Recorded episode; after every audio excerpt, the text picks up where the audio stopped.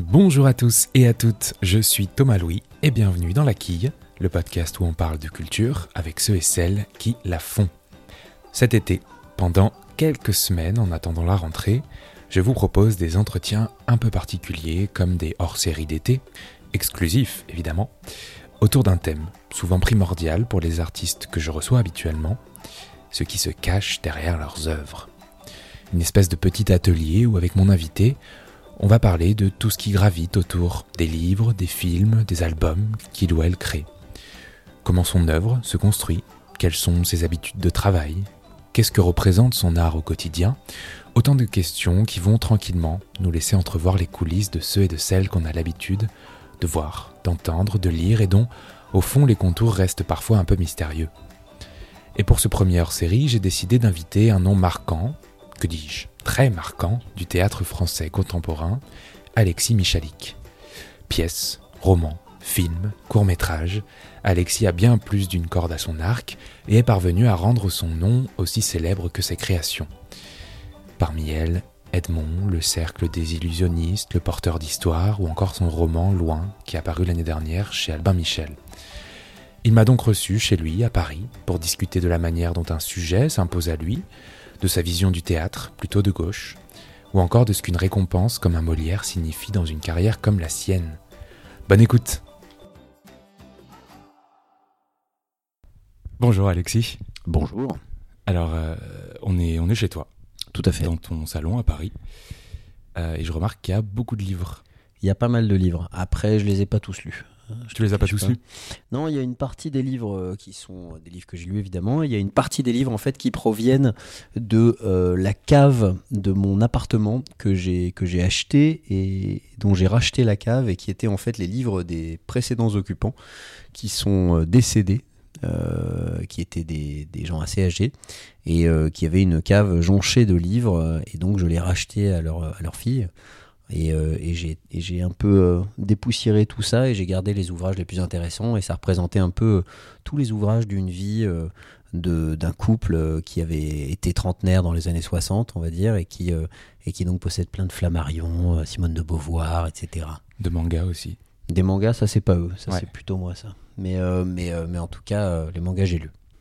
Et du coup, ça fait une, une, relativement belle pièce. Est-ce que c'est ici que tu écris En général, non. J'écris pas. j'écris pas chez moi. J'écris plutôt en voyage ou en vacances ou loin, parce que je profite beaucoup des voyages en train pour écrire.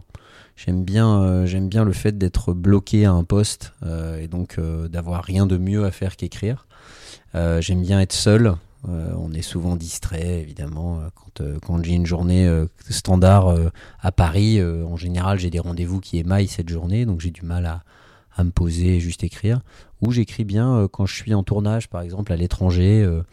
et que j'ai quelques jours de pause et que je suis dans une ville où j'ai pas d'amis et j'ai pas de théâtre le soir. Et la langue peut-être aussi qui te hmm, Peut-être. En tout cas, c'est vraiment le, je pense, le voyage, l'isolement. L'isolement, ça aide à se pousser et à trouver la discipline d'écrire discipline. Le mot est dit. c'est nécessaire. Hein. Bah, de toute façon, parce que personne ne vous oblige à écrire, hein. ça vient que de vous. Donc, euh, donc il, faut, il faut trouver le moyen de, se, de, trouver cette discipline. Alors, tu écris du théâtre, évidemment, du cinéma, des, courts-métrages, et même un roman. Mhm.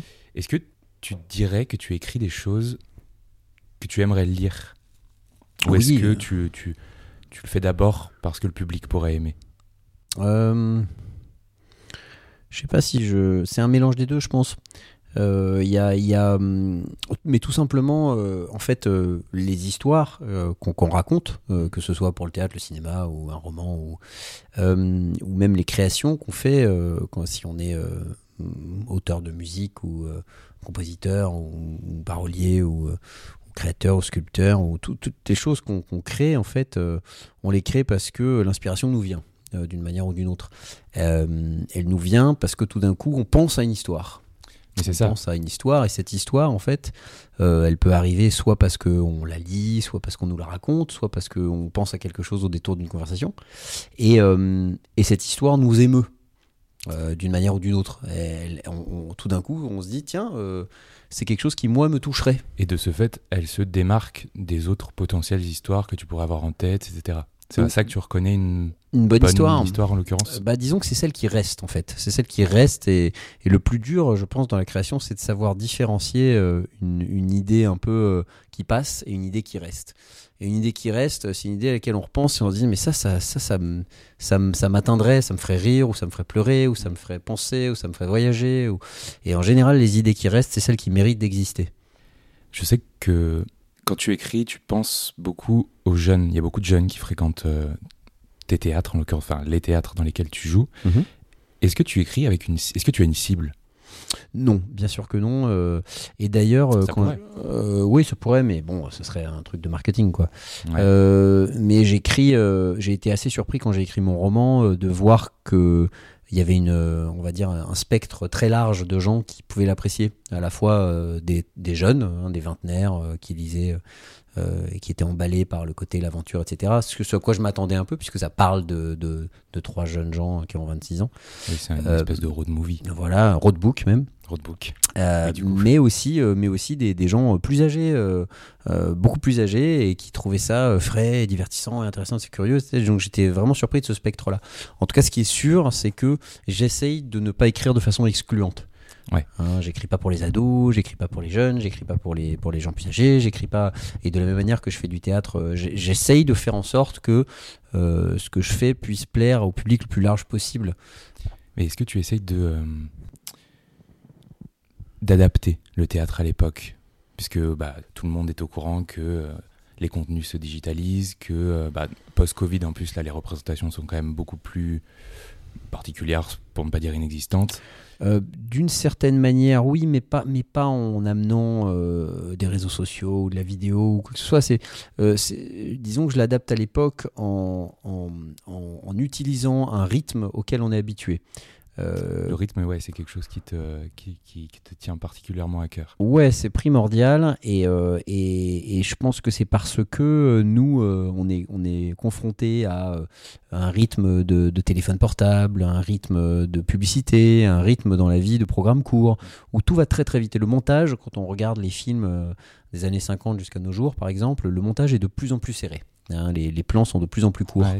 Et donc l'œil s'habitue à voir un montage de plus en plus serré et, et ça devient normal pour lui. Euh, et euh, et aujourd'hui, eh ben, au théâtre, euh, il faut tenir compte de, de cette habitude qu'on a de suivre une histoire de plus en plus rapide parce qu'on a de plus en plus de Ouais. contenu et donc on, on veut et, et qu'on a un, un téléphone qui nous permet de regarder du contenu en trois minutes.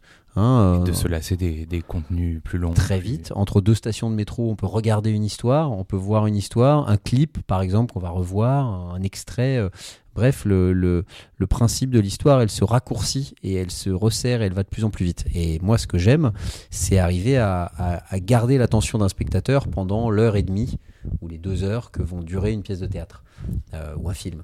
Donc, c'est d'utiliser effectivement le- le moyen moderne de, de concevoir, de prendre une histoire en, en- dans, en- dans la narration, en, en multipliant les pistes narratives et en, en faisant pas quelque chose de trop linéaire, et dans le rythme, en gardant l'attention d'un spectateur.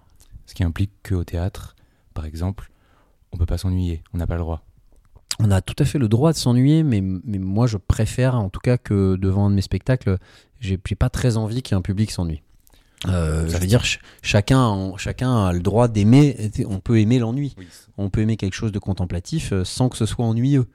Euh, on peut aimer s'ennuyer, mais c'est quand même assez rare. En général, euh, on aime bien sortir de quelque chose et quand on se dit je me suis pas ennuyé, c'est plutôt un gage de qualité.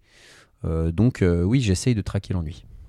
Alors toi, tu étais comédien au départ, tu as joué dans, bah, au cinéma, dans des séries aussi. À quel moment tu es passé de joueur à, euh, à conteur d'histoire En fait, je crois que j'ai toujours un petit peu tout fait. euh, parce que je suis toujours comédien, je continue à jouer euh, au théâtre ou au cinéma ou à la télé. Euh, mais et très jeune, j'écrivais déjà. Quand j'étais ado, j'écrivais des nouvelles, des romans, des scénarios. Et j'ai commencé à mettre en scène très tôt, quand j'avais euh, 20 ans, à peu près 19-20 ans. de manière pro- professionnelle Oui, enfin, mon premier spectacle que j'ai monté, je devais avoir 20 ans et je l'ai amené au, je l'ai amené au Festival d'Avignon. Oui, je devais avoir 21, 22 ans, un truc comme ça. Pas mal. Euh, donc euh, c'est arrivé assez tôt et, et- et je pense que j'ai toujours un peu tout fait avec un plaisir différent à chaque fois. Mais euh, il n'y a pas eu un, il y a pas eu un schéma de acteur, puis auteur, puis metteur en scène. Il y a eu quelque chose de qui s'est construit au fur et à mesure parallèlement. Euh, le, le, le fait de commencer à mettre en scène des pièces, euh, je me suis pas dit je vais arrêter de jouer. Je me suis dit je vais, je vais, je vais juste euh, continuer à jouer, mais je vais pouvoir prendre le temps de choisir ce que j'ai envie de faire. Mm. Euh, et puis, euh, et puis voilà, mais après, c'est ma personnalité parce que j'aime, faire beaucoup de choses et je trouve que chaque, chacun, de ces, euh, chacun de ces genres, en tout cas, nourrit l'autre. En revanche, il y a, y a beaucoup de gens pour qui ça n'est pas le cas. Justement, ouais. Euh, et, tout le monde ne devrait pas faire pareil. Euh, On doit suivre euh, ses envies. Ce qui est sûr, c'est que moi, je, pense qu'on est heureux et épanoui quand on n'a pas de frustration. Et donc, le but, c'est de, chasser les frustrations, de les, trouver et de les, cerner et de les éliminer. Et j'aurais été frustré, je pense, de, ne faire que jouer ou de ne faire que mettre en scène ou de ne faire qu'écrire. Et puis il y a eu Edmond en 2016, si, si je ne m'abuse, qui est une pièce qui t'a valu, comme les autres en fait, un certain succès. Mais Edmond, à l'origine, c'était un scénario pour le cinéma Ouais. que, que tu avais créé et il a été adapté sur le grand écran après, par toi d'ailleurs. Mais d'abord, tu l'as adapté au théâtre, faute de je ne sais quoi, de possibilités, d'ouverture, etc. Est-ce que tu fais des- du théâtre aussi parce que c'est plus simple que le cinéma? Est-ce qu'il est question de ça? Euh, le théâtre, c'est pas plus simple que le cinéma, c'est moins cher, en tout cas, clairement. Donc les, les budgets sont moins gros, donc euh, il y a moins d'enjeux financiers. Mais c'est pas plus facile euh, de faire du théâtre. C'est juste que tu peux créer une pièce avec rien. hein, sans budget, avec juste quelques acteurs et, et euh, une répétition et un, texte écrit, tu crées une pièce. Le porteur d'histoire, c'est un- c'est une pièce qu'on a créée où on avait zéro budget virtuellement et on n'a pas de décor et, et ça s'est fait et ça a existé. Euh, tu peux pas vraiment créer un film sans budget. En tout cas, c'est plus difficile parce que même si tu crées quelque chose avec un caméscope, un téléphone, bah derrière, il faut le diffuser. Euh, malgré tout et c'est moins évident de diffuser un film qu'une pièce de théâtre parce que bah, une pièce de théâtre, tu n'as besoin que de quelques spectateurs par soir pour que l'objet vive, alors qu'au cinéma, c'est pas le cas. Euh, ceci étant, l'histoire d'Edmond, elle est, elle est un peu, oui, elle est un peu particulière parce que c'était euh, un film que j'avais dans la tête. J'en ai écrit le scénario. Et puis, euh, on n'arrivait pas à le financer. Et à un moment, euh, il se trouve que les années ont passé et que j'ai fait les porteurs d'histoire, j'ai fait le cercle. Et à ce moment-là, je me retrouvais dans une position où j'avais la possibilité de monter un spectacle aussi ambitieux qu'Edmond en termes de nombre d'acteurs au théâtre. Et je me suis dit, ben, peut-être qu'au fait, au final, euh, c'est là que ça doit exister. Je l'aurais jamais imaginé au théâtre parce que je me disais, jamais je me retrouverai avec 12 comédiens. Puis t'avais, c'était du cinéma aussi, j'imagine. Donc, euh, C'était du cinéma dans ma tête, en tout cas. Ouais. Mais c'était tellement un, un- une- un- un gros projet d'une grosse ampleur que je pouvais pas le voir au théâtre. Et puis, euh, tout d'un coup, euh, ben, je me suis retrouvé dans cette position de pouvoir le faire et d'avoir des gens qui m'ont suivi. Et, et c'est grâce au succès de, de cette pièce que le film a pu finalement voir le jour. Moi, ce qui compte, c'est surtout euh, que l'histoire existe. Et c'est la même chose avec mon roman, euh, Loin, qui était à la base une série euh, que je voulais développer il y a 10 ans de ça.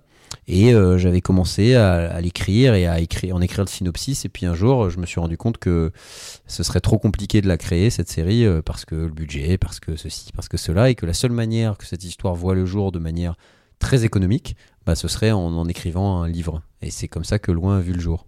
oui, j'allais te demander euh, pourquoi tu n'avais pas fait de série par ailleurs, parce que je sais que t'adores ça. Ah Bah, ben, pas encore. Ok, pas encore. D'ailleurs, est-ce qu'il y a des séries en ce moment que tu regardes? Ouais, il y en tu a. apprécies particulièrement Il y en a, il y en a pas mal, ouais. Euh, moi, j'ai, là, je, je revois des séries euh, euh, pour la deuxième fois. J'adore les séries d'animation US. j'adore BoJack Horseman, Rick and Morty. j'adore les les séries qui sont sur des formats de 30 minutes extrêmement rapides et très riches. J'aime beaucoup la comédie américaine, Brooklyn Nine-Nine, etc. Euh, après, euh, bon, comme tout le monde, j'ai vu Game of Thrones, euh, comme tout le monde, un peu tous les trucs que tout le monde a vu, Tchernobyl, etc. Les, les... Friends. Oui, Friends à l'époque, c'est sûr, mais c'est vrai que allez, je me souviens de 24 heures chrono qui a eu une grosse un- impa- impact où je me suis dit, ça y est, on peut faire des choses à la télé euh, plus, plus, plus incroyables qu'au cinéma. Quoi. On Ouais. peut faire un film de 16 heures à la télé. Et puis, euh, plus récemment, euh, je pense que l'une de mes séries que je suis le plus, c'est The Marvelous Mrs. Maisel sur Amazon, qui qui est, qui est une série brillante sur une femme qui fait du stand-up dans les années 50 aux États-Unis. Ok. J'en ai plein, enfin, j'ai vraiment, Ouais, la liste est longue. T'es mordu. The Mandalorian euh, sur, euh, sur Disney, euh, vachement bien aussi. Ok, Bon, voilà. c'est dit. Euh, revenons au théâtre. Est-ce qu'il y a quelque chose que tu aimes faire dans toutes tes pièces que peut-être on n'aurait pas remarqué nous, mais euh, C'est-à-dire? est-ce que euh, tu as une espèce de fil rouge, disons peut-être? Oui, il y a des points communs entre les pièces, c'est sûr. Euh, L'un des points communs, c'est cette espèce de scénographie un peu épurée, avec un mur au milieu euh, qui permet d'avoir des entrées-sorties euh, plus faciles et, et d'avoir un, un décor qui s'adapte le plus facilement en tournée, hein, qui est né un peu de l'esprit avignonnais. Mhm. Euh, L'autre point commun qui est évident, c'est que il n'y a pas de hiérarchie parmi les comédiens. Il n'y a pas un rôle principal et des rôles secondaires. Euh, chacun des comédiens est payé pareil. Et, il y a, et ils ont chacun leur moment. Euh, sur, euh, Ouais. Quel que soit le nombre de comédiens, ils vont jouer plusieurs rôles et ils vont avoir euh, un rôle d'importance équivalente. Et ça, c'est quelque chose qui me tient particulièrement à cœur.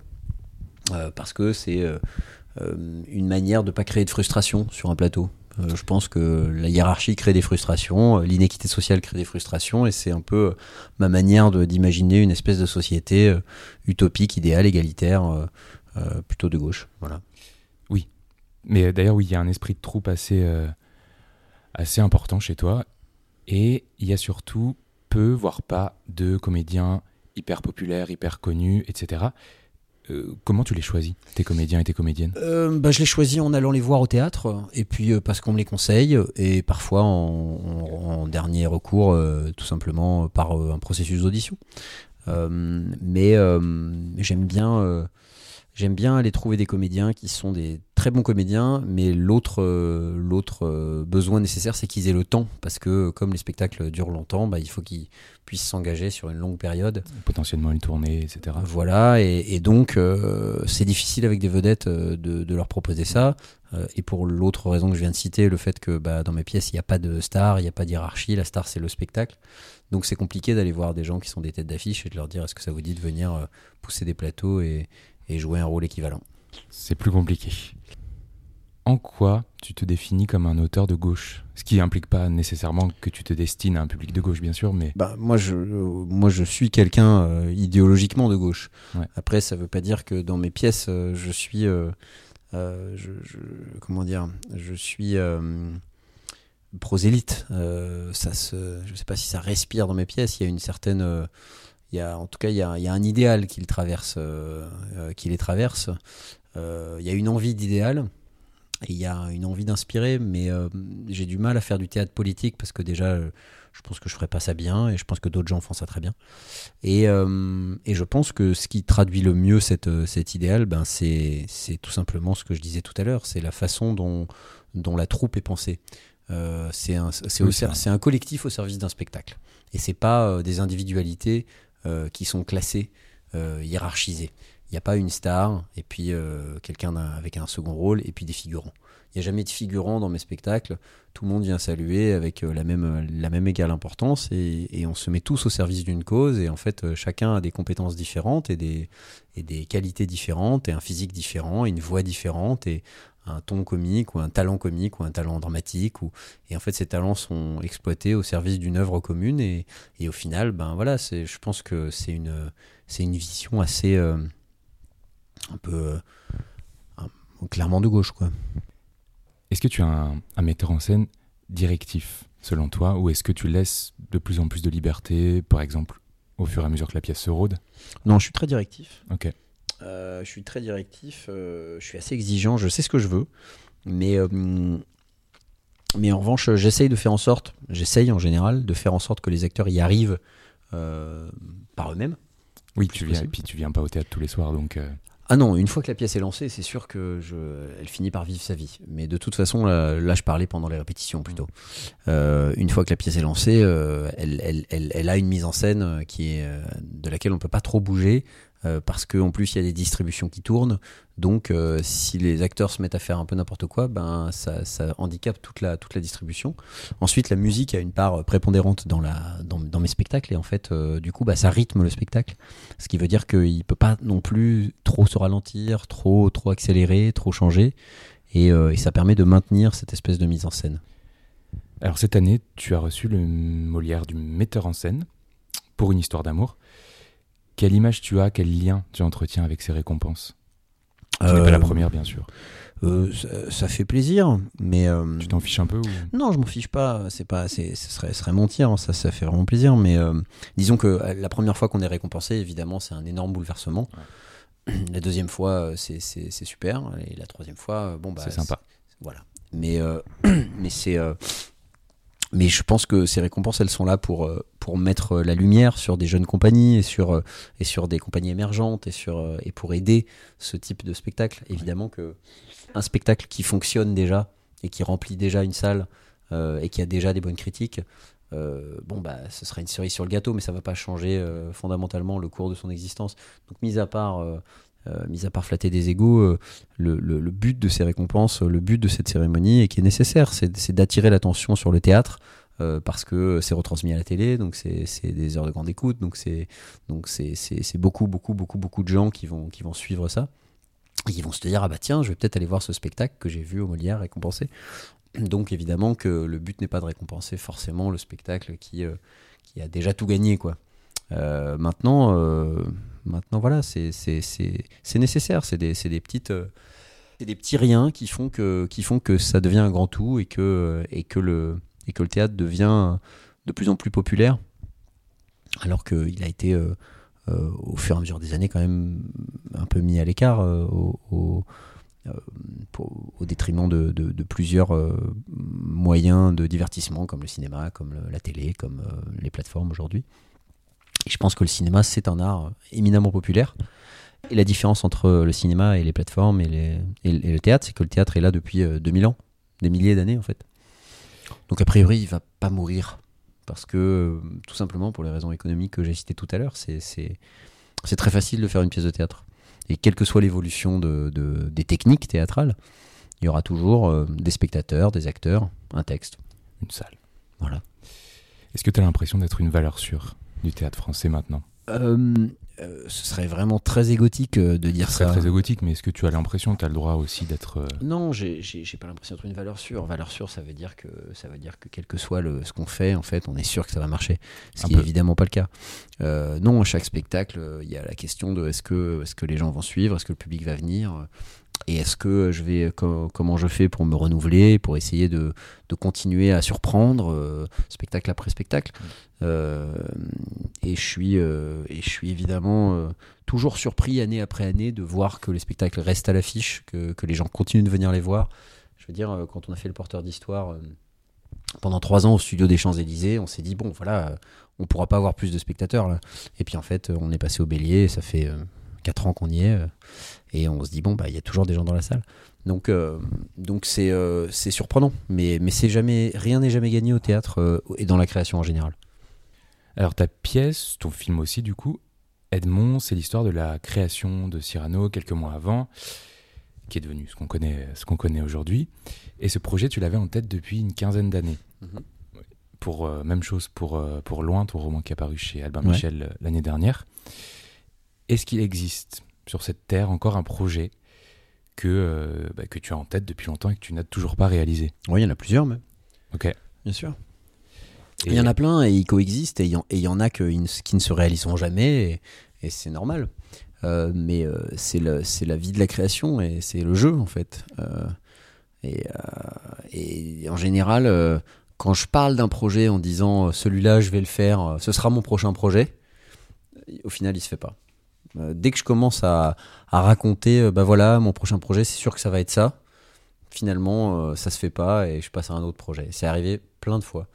Donc aujourd'hui, je préfère attendre et parler des projets qui, ont, qui, qui existent et qui, sont, qui ont été créés. Ok. Voilà, plutôt que de, de parler des projets qui pourraient être créés mais qui ne le seront peut-être pas. Et en cette période particulière, est-ce que euh, comment ça se passe pour toi? Euh, avec le confinement, Ouais. Oh, Enfin, bah, le post-confinement. le post-confinement, bah, pour moi, ça se passe quand même beaucoup mieux que pour beaucoup d'autres gens. Euh, moi, j'ai la chance de- d'avoir des pièces qui ont beaucoup marché. Enfin, j'ai pas, je, je suis un peu à l'abri financièrement, quoi. Euh, je pense que c'est très difficile pour beaucoup de pour beaucoup d'acteurs, pour beaucoup de gens du spectacle, euh, pour beaucoup de personnel de théâtre. C'est un, avenir très incertain qu'on a vraiment besoin du soutien de l'État sur la culture et principalement sur, sur le spectacle vivant qui pâtit directement de cet État. Les tournages reprennent, Netflix, les plateformes, les, cinémas peuvent reprendre. Le, théâtre, c'est compliqué, les concerts, c'est compliqué. c'est un, un, c'est un secteur qui est en péril, donc il faut il faut l'aider. Donc je suis je me sens très concerné par la situation. Moi personnellement, euh, je vis de manière très confortable, donc j'ai pas ce problème-là. Donc euh, je continue à, à, créer, à écrire et à attendre que ça puisse rouvrir. Et tout ce que je peux faire, c'est euh, espérer qu'on puisse rouvrir et que ça fasse tourner cette cette cette petite cette grande famille en fait d'acteurs et de et de et de gens du théâtre qui qui, qui travaillent avec moi sur sur nos spectacles sur ces belles paroles. Merci beaucoup. Merci à vous. Et eh bien voilà, la quille de l'été, c'est terminé, mais on se retrouve évidemment dans quelques jours avec un nouvel entretien et un nouvel invité pour parler de tout ce qui gravite autour de son œuvre. Merci beaucoup pour votre écoute et bel été.